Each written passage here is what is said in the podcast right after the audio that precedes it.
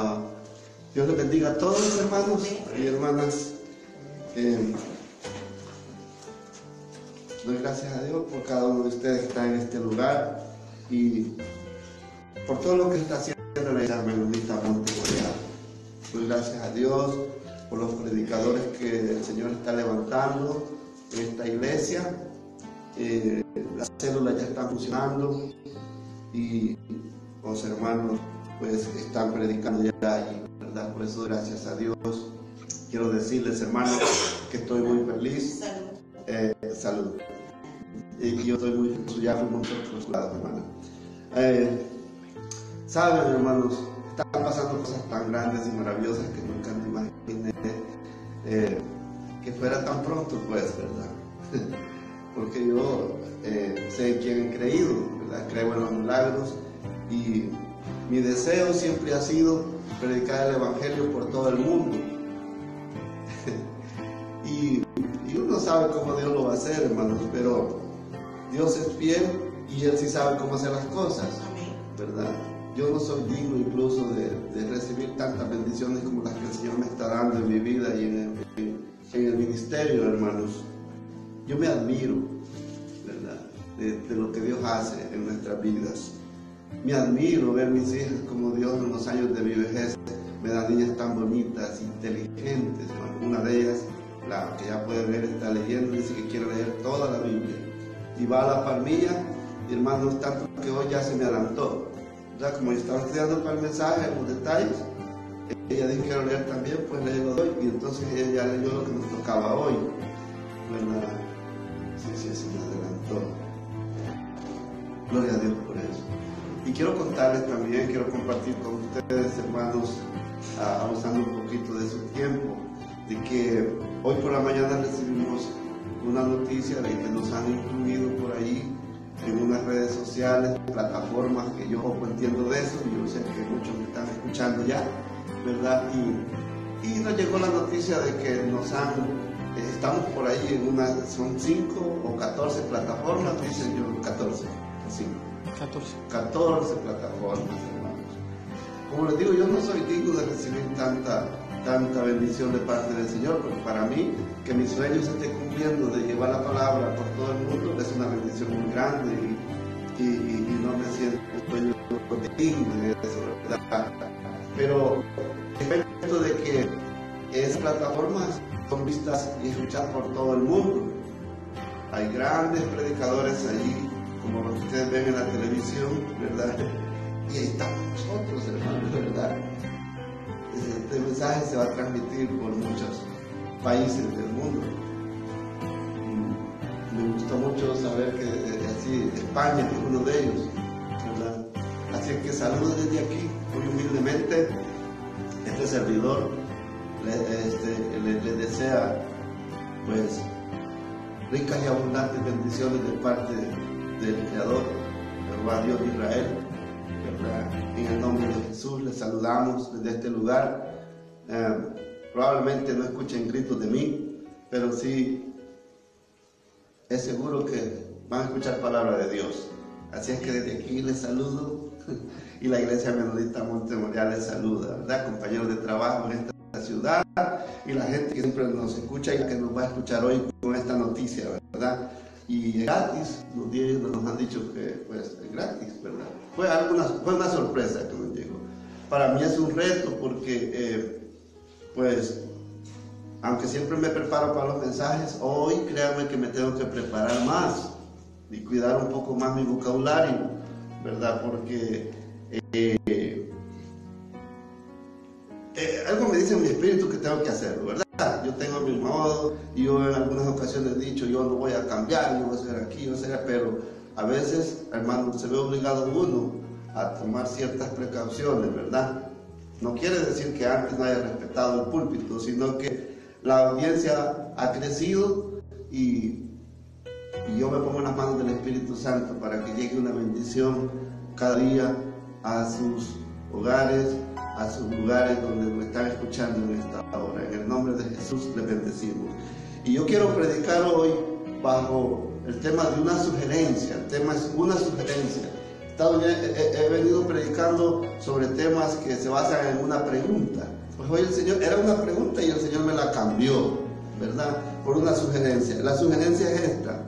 Oye, oye, no cometas el error de no amar a Cristo. Esa es la sugerencia.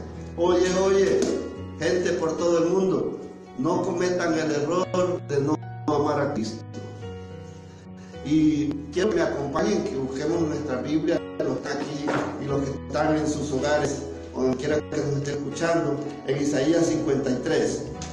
Isaías capítulo 53, una escritura muy conocida. Si no la conoce alguien, hoy va a conocer lo que dice Isaías 53, una parte del capítulo, porque no lo vamos a leer todo por razón del tiempo. Aleluya. La gloria sea para Dios. Oye, oye, no cometas el error de no amar a Cristo. Mm. Déjenme decirle que todas las semanas trabajo de eh, las mentiras de los últimos tiempos. Yo voy a predicar sobre Apocalipsis, pero el Señor de repente me lo cambió por este mensaje. No cometas el error de no amar a Cristo terminándolo de preparar, estaba cuando recibí la noticia de la que les estoy hablando, que se va a transmitir este mensaje por, por muchos lugares. Amén. Isaías 53. Aleluya. Hasta ni me atrevo a decir por todo el mundo, fíjense, pero así es. Y gloria a Dios. Y sé lo que yo le he pedido al Señor, ¿verdad? Miren, hermanos, Isaías 53 comienza diciendo, hermanos, pues pongamos de pie en reverencia a la palabra del Señor, hermanos, porque la palabra del Señor es viva y eficaz, es más cortante que todo espada de tiene poder, es eterna, bendición para nuestra verdad y merece que nosotros tengamos reverencia la palabra del Señor. Aleluya, debemos de aprender esto. Dice Isaías 53, hermanos, en el versículo 1 dice, ¿quién ha creído a nuestro anuncio? ¿Y sobre quién se manifestará el brazo de Jehová? Así comienza escribiendo Isaías, hermano, ¿verdad? Y esta palabra, hermanos, la tenemos que leer en el nombre del Padre, del Hijo y del Espíritu Santo. Siempre. Amén. Isaías comienza, hermano, no se me va a sentar, que no hemos terminado la lectura todavía, hermano. Isaías comienza diciendo, ¿saben qué? Nadie me va a creer esto que yo les voy a escribir. Yo voy a escribir esto, pero, pero, pero, pero, no me van a creer, ¿verdad? Algunos no van a creer esto que yo voy a escribir, ¿verdad? Por generaciones muchos van a dudar de esto, pero ¿saben qué? ¿Quién ha creído a nuestro anuncio? Aleluya. Y dice el versículo 4, hermanos, en adelante, ciertamente llevó él nuestras enfermedades y sufrió nuestros dolores, y nosotros le tuvimos por azotado, por herido de Dios y abatido. Mas él herido fue por nuestras rebeliones, molido por nuestros pecados. El castigo de nuestra paz fue sobre él, y por su llaga fuimos nosotros curados. Todos nosotros nos descarriamos como ovejas, cada cual se apartó por su camino, mas Jehová cargó sobre él, cargó en él el pecado de todos nosotros. Angustiado él y afligido, no abrió su boca. Como cordero fue llevado al matadero y como oveja delante de sus trasquiladores, enmudeció y no abrió su boca. Aleluya, así como está, oremos. Padre bendito que estás en los cielos, Dios amado. Señor, habla a tu pueblo, Señor. Ahora, Señor, a los que estamos aquí y a todos los que nos van a ver y escuchar por las redes sociales, Señor. Gracias por esta hermosa noticia, porque mi deseo es, Señor amado, que el mundo entero conozca, Señor, el amor de Cristo, que conozca el plan de salvación que tú, Señor amado, tienes para cada uno, Señor eterno, alrededor del mundo. Y tenemos esta gran comisión de predicar el Evangelio por todo el mundo. El que crea y sea bautizado será salvo, mas el que no crea será condenado.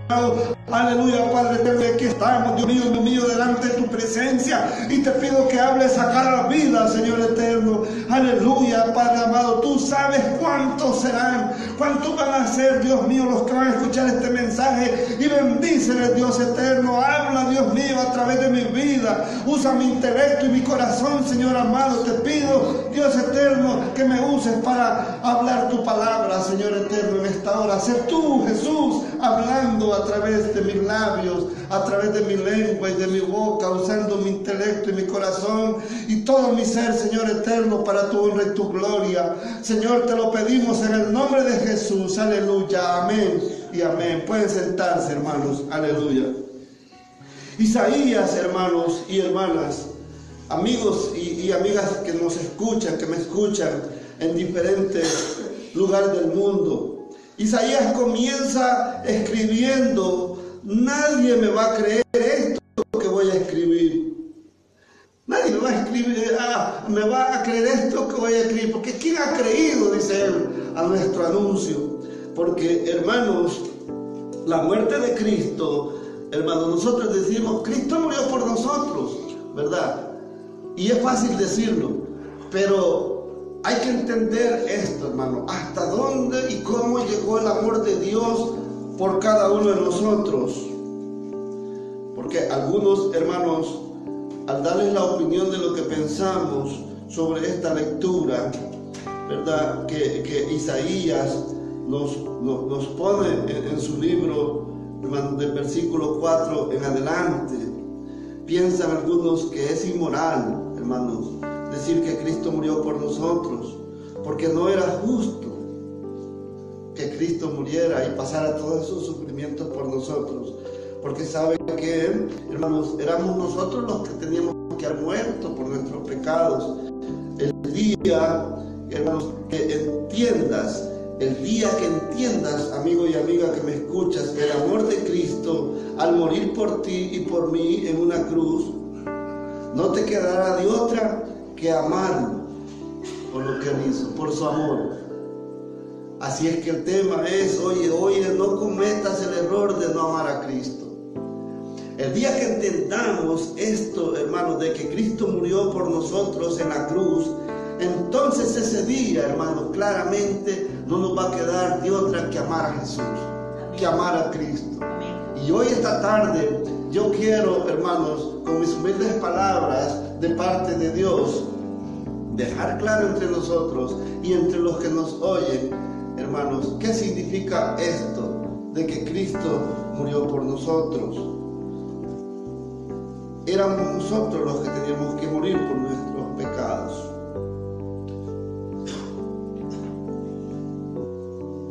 Qué grande el amor de Dios y el amor de Cristo para con nosotros y la humanidad entera. Y qué casualidad que hoy este mensaje va a llegar a muchos lugares del mundo. Hermano, casualidad para mí, por verdad. Para Dios no, si Dios quiere que este evangelio se predique por todo el mundo. Para entender un poco, yo les quiero contar una historia que escuché, hermanos. Y es una historia de amor. Sucedió en una universidad de nuestros países latinoamericanos, es muy linda. Y se trata, hermanos, de, de un joven muy feo que se enamoró de una mujer muy linda en esa universidad. Era la mujer más linda, hermanos. En modo, sus ojos, su figura, su cuerpo, su estatura y su manera de hablar, su manera de caminar, hermanos. Era la mujer más linda que había en esa universidad.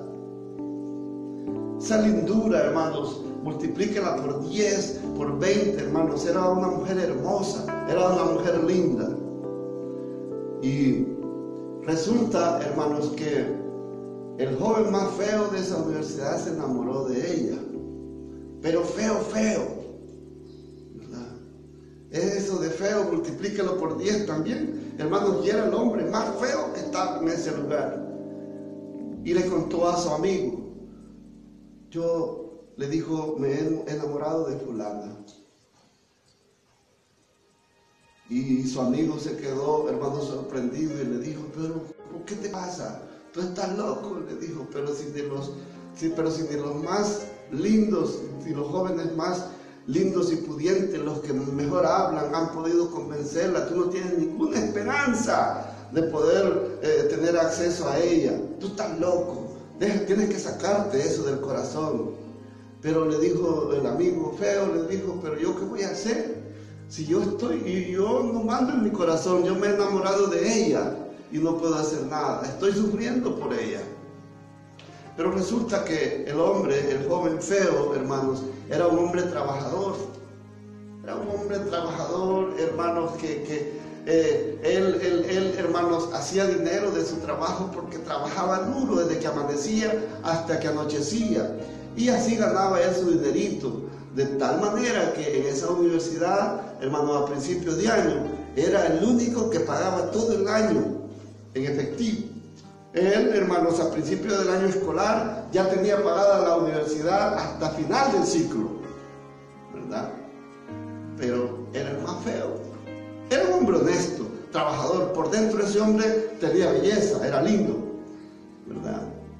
Y un día dieron la noticia en la universidad que la fulana de quien él se había enamorado se iba de la universidad. Y se iba, hermano, porque resulta que quizás ella o la familia estaban pasando por una situación muy delicada y, y se había atrasado tres meses en el pago de la universidad. Pero eh, eso no lo dijeron públicamente, ¿verdad? Sino que se tenía que ir. Entonces, el joven que se había enamorado de ella fue donde el director de la universidad y le dijo, ¿saben qué? Fulana no se va a ir de la universidad. Que se va a ir voy a ser yo. ¿Y eso por qué? Porque yo quiero que lo que yo he pagado se lo pongan a ella y que ella siga estudiando. Con la única condición que no le digan que yo le pagué la universidad. Pero ¿cómo le dice el director? Vas a dejar de estudiar. ¿Y por qué vas a hacer eso?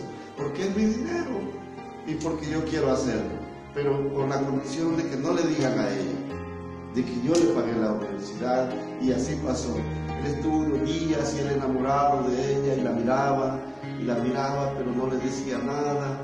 Y él, y él, hermano, sufría por ella y te tuvo que ir de la universidad, pero ella siguió estudiando y él enamorado y enamorado. Pero antes de irse, el amigo le dijo, ¿sabes qué?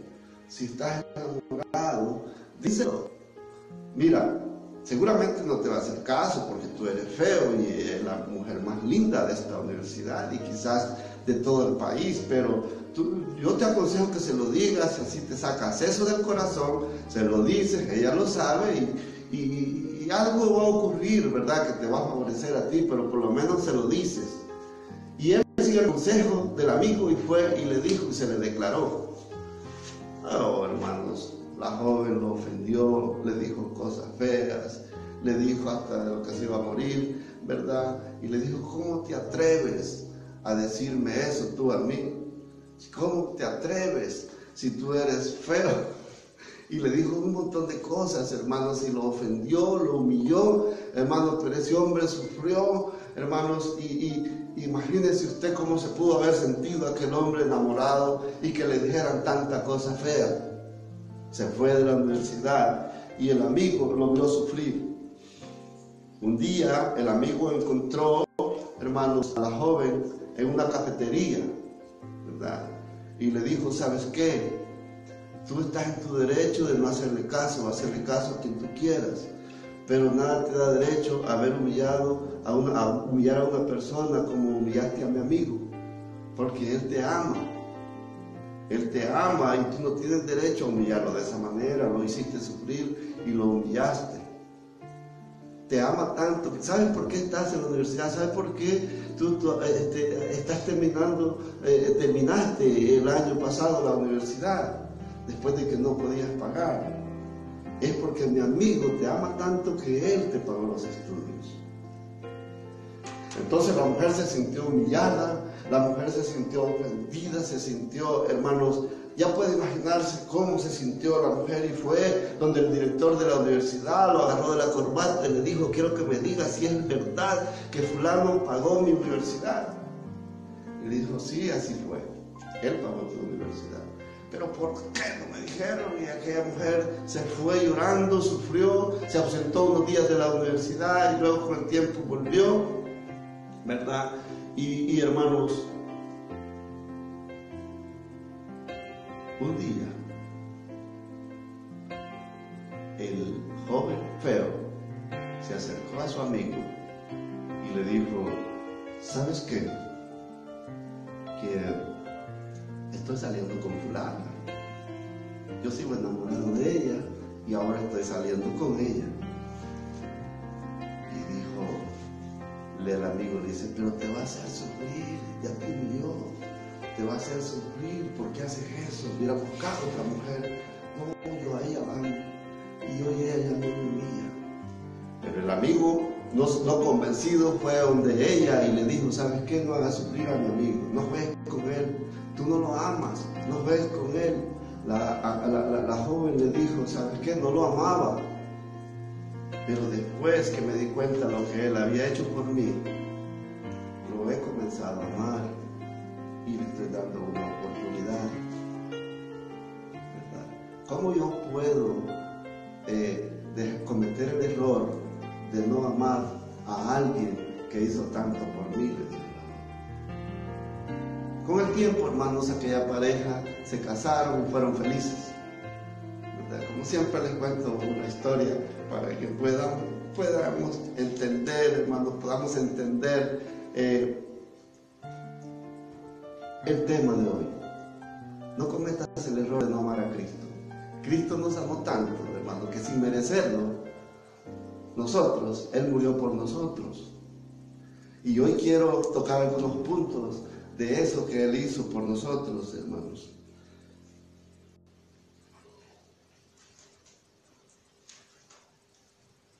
Quiero preguntarles aquí, ¿cuántos de ustedes creen que Dios nos perdonó los pecados? Amén. Levante la mano, todos los que creen que Dios nos perdonó los pecados. Gloria a Dios. Amén.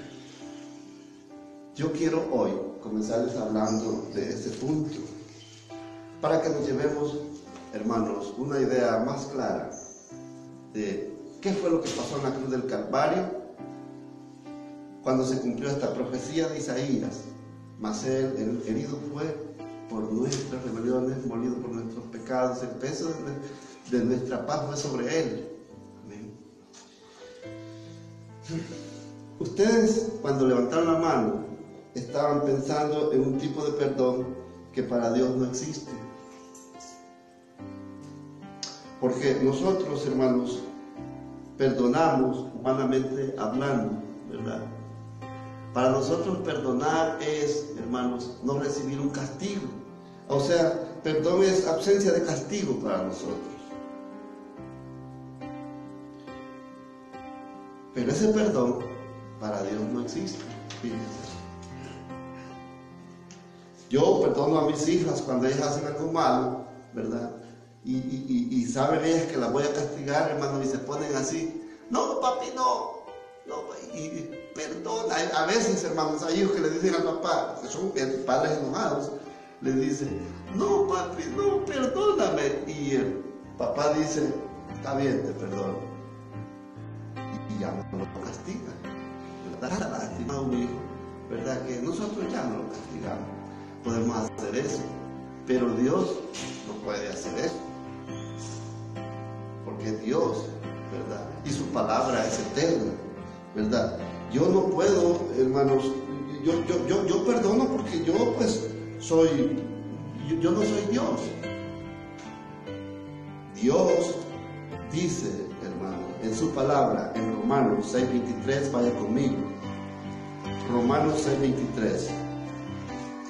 Para que vea por qué Dios, para Dios no existe ese tipo de perdón en el que nosotros pensamos, ¿verdad? Porque nosotros pensamos en el perdón, hermano, como una ausencia de castigo, ¿verdad? Pero mire lo que dice Dios. Romanos 6:23. ¿Lo tienen? Dice Romanos 6:23. Porque la paga del pecado es muerte, mas la dádiva de Dios es vida eterna en Cristo Jesús, Señor nuestro. Porque la paga del pecado es muerte. Entonces nosotros cuando pecamos, hermanos, tenemos que morir. El pecador tiene que morir, porque la paga del pecado es la muerte. El salario del pecado es la muerte. Entonces,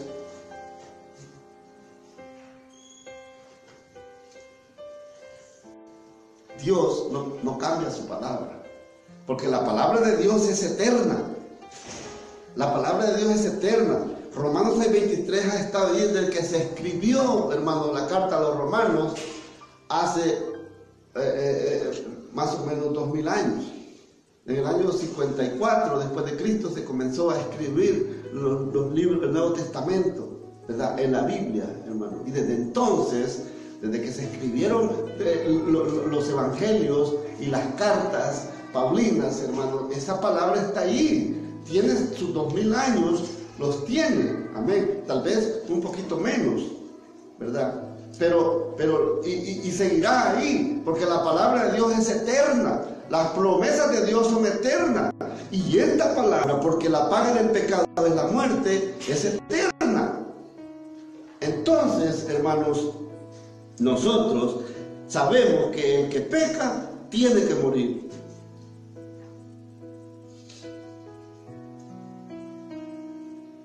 Entonces es cuando aparece nuestro Salvador.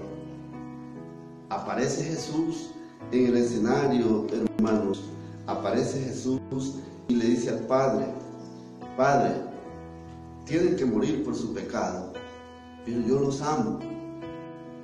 No se lo merecen, pero yo los amo. Déjame ir a la tierra a morir por ellos.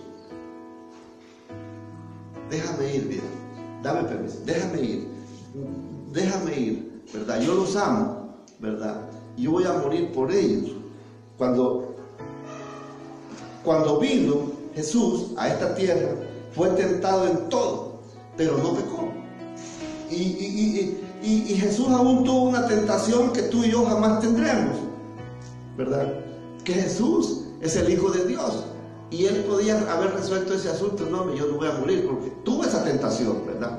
Esa tentación nosotros no la tenemos, tenemos esa ventaja, ¿verdad? Pero él fue tentado en todo y aún con esa tentación, que siendo Dios, mire, en el Getsemaní, él, estuvo, él, tuvo nuestra salvación, nuestra vida y nuestra muerte, Él la tuvo en sus manos, ¿verdad? Él podía decir, no, ¿para qué yo voy a...? dice que en, el Getsemaní, Él le dijo al Padre, Padre, ¿verdad? Si es posible eh, que, esta copa, ¿verdad? Y se dirige al Padre y dice que Él estaba tan afligido porque sabía lo que venía, hermano, que, que, él, el sudor era como gotas de sangre, dice el doctor Lucas. Y entonces, hermano, él estaba sufriendo porque sabía lo que venía, hermano, y, y, le dice a Dios que, que, si es posible, pero que no se haga según que él quiere en ese momento, sino que se haga la voluntad de Dios. Y la voluntad de Dios era que todos nosotros no muriéramos en la eternidad, que nos salváramos. Y Jesús, hermanos, decide morir por nosotros. Jesús, hermanos, me imagino yo que le dice al Padre, mira Padre, tu palabra es eterna. Yo sé que tú no vas a cambiar porque la paga del pecado es la muerte. Pero no hay nada en tu palabra que diga que no puede haber un intercambio. Yo iré y moriré por cada uno de ellos yo voy a morir por los pecadores. Y Jesús vino a esta tierra. Y él no pecó, él no era un delincuente, él no murió en la cruz porque fuera, hermano, un, loco suicida, ¿verdad? Ya, está helado, me voy a morir aquí. No, hermano, él sabía lo que venía. Tanto que Pilato, hermanos, Pilato no lo quería matar. Y Pilato dijo, ya sé cómo voy a hacer esto. Aquí, en este tiempo le sueltan a un criminal a esto, ¿verdad? Entonces ya sé cómo voy a solucionar este asunto. Él pensando, hermano, que estaba haciendo un gran bien, ¿verdad? Dijo, tengo a Barrabás aquí. Lo que voy a hacer, para así me lavo las manos, dijo él, ¿verdad? Lo que voy a hacer, le voy a poner a Barrabás porque dos días, antes de esta fecha habían capturado a Jesús. Y le voy a poner a Jesús. Como este es un violador, un asesino, un ladrón, entonces si este es un delincuente, seguramente el pueblo va a creer que libere a Jesús. Y ustedes conocen la historia, ¿verdad?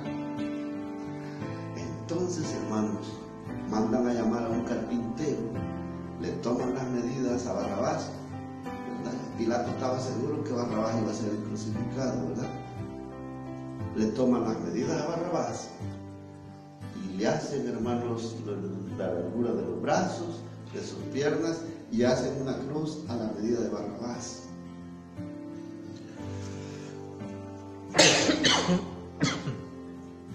Para Jesús no hicieron una cruz, porque Jesús no era un delincuente, un criminal, un violador, un asesino, fue tentado en todo y no cometió pecado, no cometió mentira y no, no podía haber una cruz para Jesús. Y a la hora de las horas, dicen, bueno, aquí está Jesús Nazareno y aquí está Barrabás. Le voy a soltar a uno y ustedes dirían, miren, si no había, no había terminado Pilato de hacer la propuesta, cuando toda la gente dijo, suelta a Barrabás y crucifica a Jesús. Como dice Isaías, no me van a creer esto que les voy a escribir. ¿Quién ha creído a nuestro anuncio? Comienza diciendo él no me van a creer lo que le voy a decir, porque él, molido fue por nuestros. y le dice, por todos nuestros pecados, y él cargó con todo. Dice, como oveja fue llevado al matadero, y, le, y, hace, y, escribe la profecía Isaías, pero no me van a creer. Pilato, hermanos, al ver eso, hermanos, al ver que eligen a Barrabás para que salga libre que crucifiquen a Jesús, Pilato entra al palacio. Pilato casi se vuelve loco, hermano. No lo puedo creer. No lo puedo creer que la gente quiera crucificar a este hombre inocente. Él no ha hecho nada, hermano. Y el más sorprendido quizás fue Barrabás. Barrabás, hermanos, yo me imagino que es el primero que reconoció, hermano, que que había alguien que estaba dando la vida por él. Ya Barrabás, hermano, le quitaron todo, ya lo, soltaron, hermano, y me imagino que se le quedó viendo a Jesús y dijo, ¿cómo es posible que hoy otro va a morir por mí? Barrabás, hermano, es el primero que reconoció que Cristo murió por nosotros. Yo me imagino, ese hermano equivocado y todo, delincuente y todo, pero me imagino yo que ese hombre dijo, ahora soy libre, me han perdonado la vida, ahora a mí me van a matar por todos mis delitos y pecados y por todo lo que yo he hecho, las barrabasadas que he hecho, ¿verdad? Porque ahí te van a crucificar. Y entonces Jesús comienza a cargar la cruz que habían hecho para Barrabás y comienza, hermano, a dirigirse a aquel lugar que se llama Gólgota, que traducido quiere decir lugar de la calavera. Y saben que durante el camino se cayó varias veces, porque lo habían azotado y él estaba débil, afligido y angustiado. Y saben que se caía porque la cruz era muy pesada. Se caía porque la cruz no era de él no habían hecho una cruz para él. Él llevaba la cruz de Él llevaba la cruz suya. Él llevaba la cruz mía. Él no llevaba su cruz. No había una cruz para él, porque él no había pecado. Él no merecía la muerte. Esa muerte fue injusta. No era justo. Esa muerte, hermano, la merecíamos nosotros. Él llevaba su cruz y llevaba la mía y en ese momento llevaba la cruz que había sido hecha para Barrabás. Porque no había cruz para él. Además no había tiempo, necesitaban crucificarlo rápido, no le hicieron un juicio justo, fue un, juicio hermano arrebatado a la carrera, no le hicieron justicia. A él lo capturaron, hermanos, en un ratito y en otro ratito se lo llevaron a Caifás, al otro, y entonces a los principales, hermanos, y, había, había tanto descontrol, hermanos, por, y, y, tanto era aquellos que querían crucificar a Jesús, que Jesús no tuvo un juicio iba ir con aquella cruz que no era de él hacia el Gólgota, que quiere decir lugar de la calavera, a morir por Barrabás, a morir, a morir por usted y por mí a la cruz del Calvario. Ahora quiero que entienda por qué decimos Cristo murió por nosotros. Hoy quiero que entienda, hermano, en palabras sencillas de este humilde predicador, por qué decimos Cristo murió por nosotros.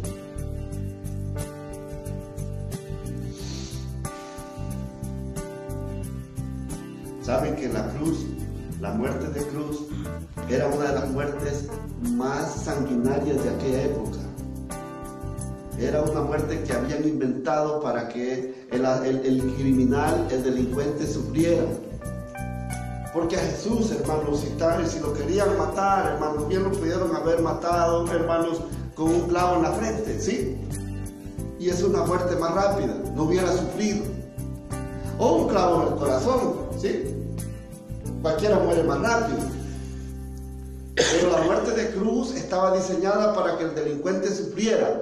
Y así es como la sociedad, hermanos, sentía que estaba haciendo venganza por todo lo que aquel criminal les había hecho, por todo lo que les había robado, por todo lo que les había matado, por todo lo que les había violado, por todo lo que aquel delincuente había hecho en la sociedad. Así la sociedad miraba su venganza realizada en una cruz porque los crucificaban, hermanos, y claro, y ahí los dejaban hasta que morían. Y la ley decía que no les tenían que dar de comer y no les, querían, no les tenían que dar agua, excepto algo empapado con vinagre. Porque esa era como una anestesia, según, y no voy a entrar en ese detalle, hermano, porque no quiero alargarme, sino que quiero lograr mi propósito de parte de Dios esta tarde, en que reconozcamos lo que queremos decir cuando decimos Cristo murió por nosotros. Y llegaron al Gólgota, hermanos, donde mataban a los criminales, a los cobardes, a los violadores y los dejaban en aquella parte caliente cerca de los desiertos, hermanos, como me imagino aquellos territorios, hermanos. En el calor del día los crucificados sufrían y se desangraban, hermanos.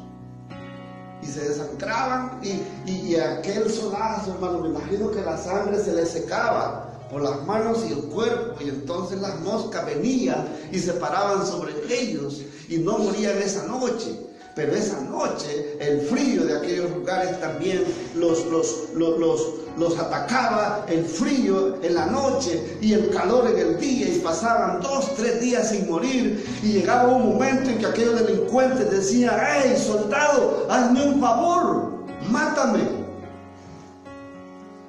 Llegaban a pedir de favor que los mataran porque estaban sufriendo demasiado. Y esa fue la muerte que sufrió Jesús por nosotros. Esa fue la muerte que, Jesús, que a Jesús le dieron por nuestros pecados.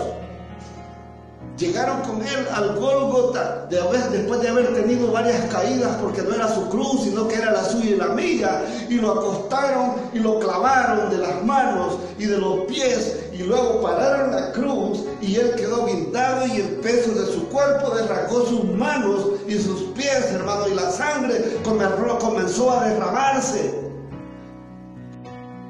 Es imposible, hermanos, cuando yo predico este mensaje, que las lágrimas no se llenan mis ojos porque, hermano, yo no puedo dejar de llorar cuando pienso en el sufrimiento que mi Salvador tuvo aquel día cuando lo crucificaron y derramó su sangre por mí. Su cuerpo estaba sufriendo porque el peso de su cuerpo, hermanos, lo estaba cargando en sus manos. Eso era lo que, lo que, el propósito de esa muerte de cruz. Y comenzó a derramar su sangre. Hermanos, le habían, habían dado latigazos en la espalda y él estaba derramando su sangre. Hay un momento, Marcos dice, hermanos, que dijo, tengo sed.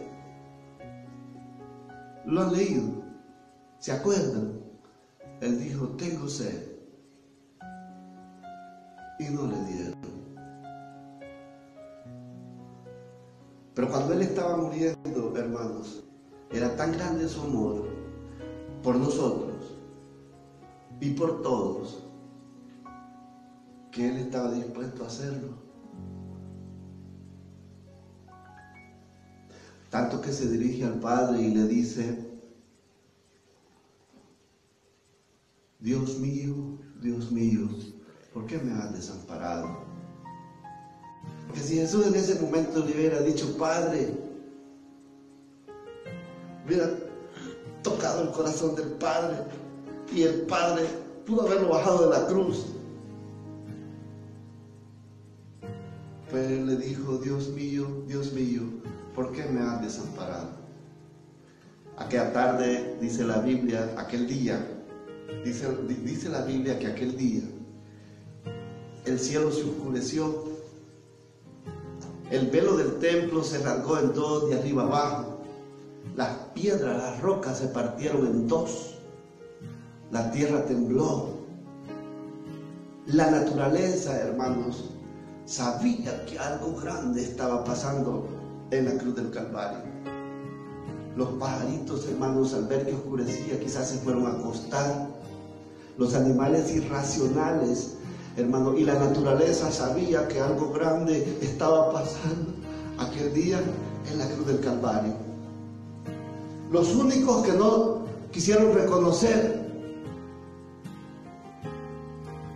que un hombre inocente estaba muriendo por los pecadores fueron los seres humanos. Por eso Isaías dice, ¿Quién ha creído a nuestro anuncio? Como quien dice, no me van a creer lo que yo les voy a escribir ahora.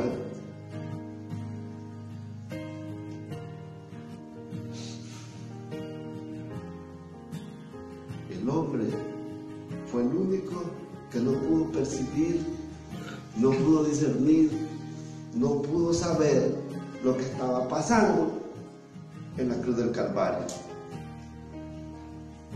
El hombre es el único, hermanos, que a través de los siglos no ha querido creer que Cristo murió por nosotros.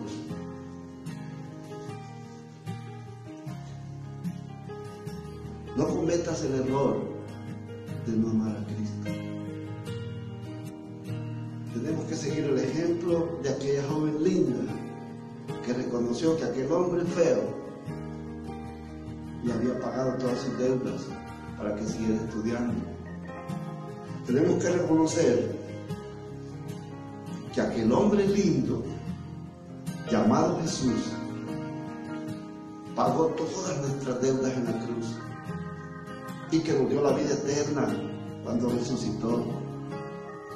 Tenemos que reconocer ese sacrificio en la cruz cada día nosotros aun cuando estamos en nuestras camas, cuando nos levantamos, cuando nos bañamos, cuando comemos, cuando trabajamos, cuando estamos con la familia, cuando estamos solos en los momentos solitarios, cuando necesitamos, cuando no necesitamos. Tenemos que reconocer que Cristo murió por nosotros, por amor a nosotros. Cuando tenemos algo en la refri, en la nevera y cuando no tenemos. Cuando tenemos algo en la mesa o cuando no tenemos cuando tenemos algo en el banco o cuando no tenemos, cuando tenemos buen carro o cuando no tenemos, cuando tenemos documentos o cuando no tenemos documentos. Tenemos que reconocer siempre en cada momento de la vida y en cada circunstancia que Jesucristo murió por nosotros en una cruz y que fue una muerte cruel. Murió como mueren los criminales, como mueren los cobardes, y que se quedó solo en la cruz, solo, Cuando lo capturaron en Getsemaní, todos corrieron. Dice la Biblia que incluso uno de ellos dejó la capa, ese, ese, hermano, y todos decían que le amaban.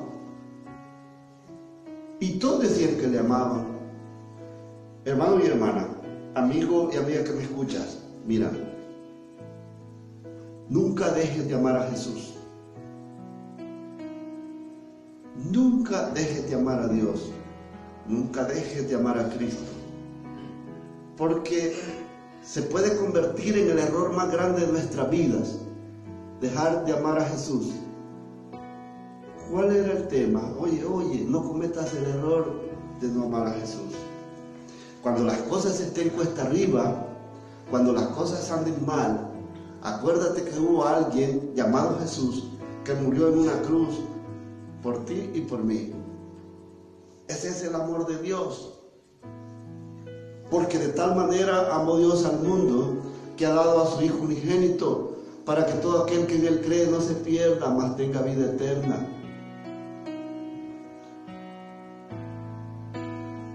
Por eso le adoramos, por eso le alabamos, por eso cantamos. Y sabe que Jesús nos ha revelado a través de las escrituras y si no leemos la Biblia, jamás le vamos a conocer. Su palabra es eterna y la paga del pecado es la muerte. Mas la dádiva de Dios es vida eterna. En Cristo Jesús, Señor nuestro, dice Romanos 6:23 hay que reconocer que termina diciendo, en Cristo Jesús, Señor nuestro. Dice Romanos 6:23, porque la paga del pecado es muerte, mas la dádiva de Dios es vida eterna en Cristo Jesús. ¿Cómo termina diciendo? Señor nuestro. Jesús es el Señor no es el trabajo del Señor. No son los placeres del mundo el Señor. No son vistos el Señor. Jesús es el Señor. Y hay que hablar de Jesús por todo el mundo. Y Dios nos está abriendo puertas. La gloria sea para Dios. La gloria sea para Jesús, Señor nuestro. Saben, hermanos, la muerte de Jesús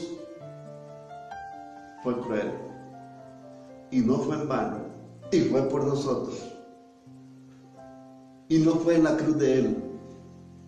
Nadie pudo hacer una cruz para Jesús porque Jesús nunca cometió pecado. Fue tentado en todo, pero no cometió pecado. Él cargó con esa cruz que no era de él, era de Barrabás, era la suya, era la mía y era de todos aquellos que a través de toda la historia, hermanos, hemos nacido, hermanos, y, pecamos, ¿verdad? Por cuanto todos pecaron y están destituidos de la gloria de Dios, dice la palabra.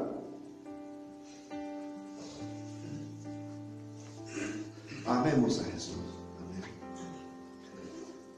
¿Sabe qué? No dejemos de congregarnos los que estamos aquí y traigamos a otros a los pies de Cristo. Porque no hay otro lugar más alto y más sublime que estar a sus pies. Y los que nos escuchan alrededor del mundo busquen dónde congregarse. Los que están al otro lado del mundo, los que están en España, los que eh, me imagino yo, hermano, lo habla eh, eh, español o, otras lenguas, pero que me están entendiendo, busquen una congregación, busquen una iglesia donde congregarse, una iglesia cristiana para adorar y bendecir al Dios de los cielos.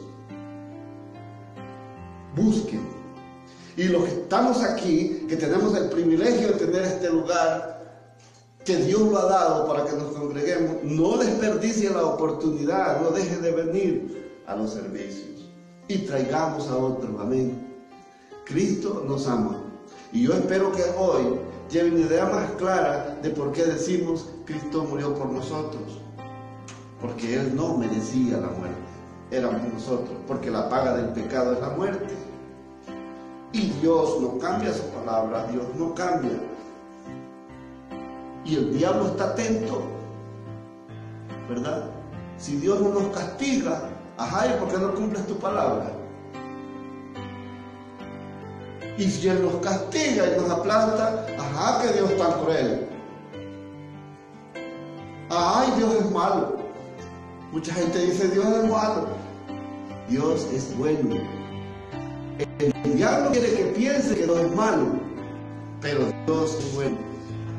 Y Dios es bien. ¿Por qué será que, que, todo esto me sale mal? ¿Y por qué será que me ha ido mal? Porque te has alejado de Dios.